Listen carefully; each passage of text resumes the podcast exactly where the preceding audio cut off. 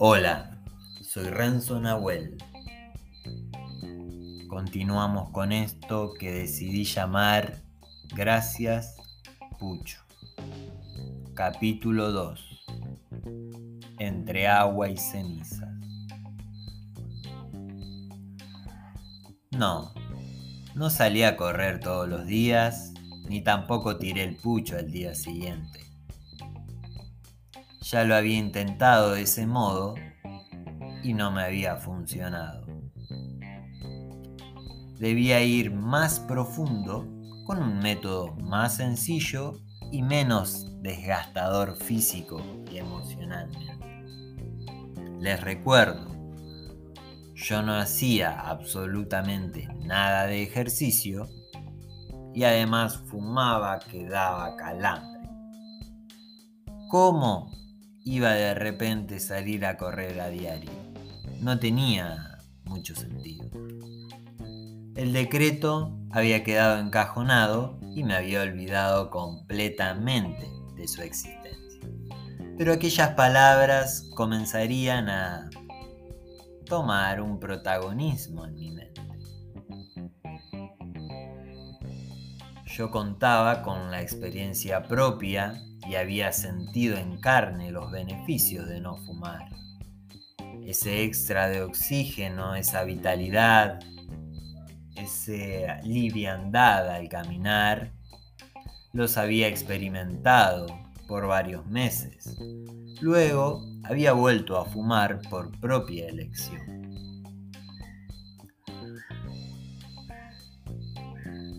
Primero me pasó algo extraño comencé a ver que en mi casa había no solo colillas, sino ceniza, por todos lados.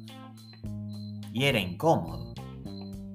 Comenzó a resonar una incomodidad.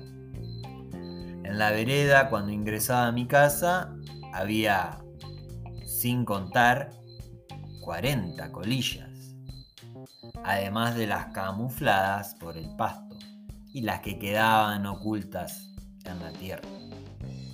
Aquella escena era un tanto molesta.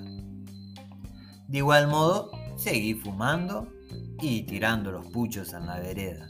Salía de mi casa, fumaba y tiraba la colilla en la calle, contaminando mi templo, mi cuerpo y el que me brinda alimento la tierra. Por la mañana despertaba y nuevamente observaba esa escena y sentía esa incomodidad. Lo mismo cuando llegaba. Igual, continué fumando, continué tirando el pucho.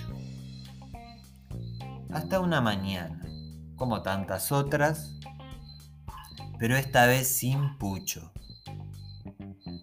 La escena estaba allí y la conciencia apareció. Y decidí no ir a comprar ni fumar. Me serví un vaso con agua y todo comenzó. Al cabo de unas horas, un recordado aroma entró por mi nariz que atrajo mi atención. Observé la puerta. Estaba cerrada segundos más tarde,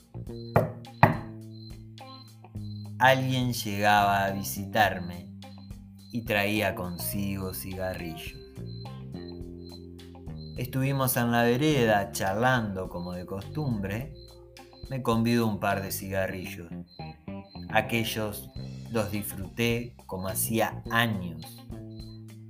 No los disfrutaba.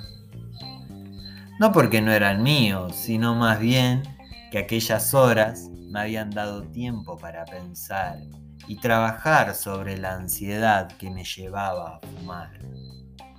Esos puchos con mi compañero, con mi amigo, fueron como una recompensa. Al cabo de, de unas horas se fue, yo me quedé con ansias de otro y fui nuevamente a comprar.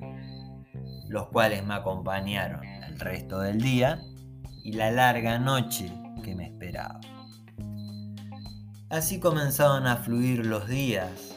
Pasaba un día entero sin fumar y tal vez me cruzaba con alguien iba al kiosco y por consiguiente compraba un atado de pucho. Pero lo importante eran aquellas pequeñas horas en las que decidía a conciencia no fumar. Luego, ante la tentación, fumaba, sí, pero no había quien juzgue mi acción. Nadie sabía de la existencia de aquel decreto y comencé día a día a no emitir ningún juicio sobre mi propia acción. Las semanas transcurrían, había algunas en las que fumaba a diario, luego días o medios días en los que no, pero generalmente los retos o desafíos eran los fines de semana, acompañado del alcohol. Pero había algo que comenzó a dejar de si lo hacía.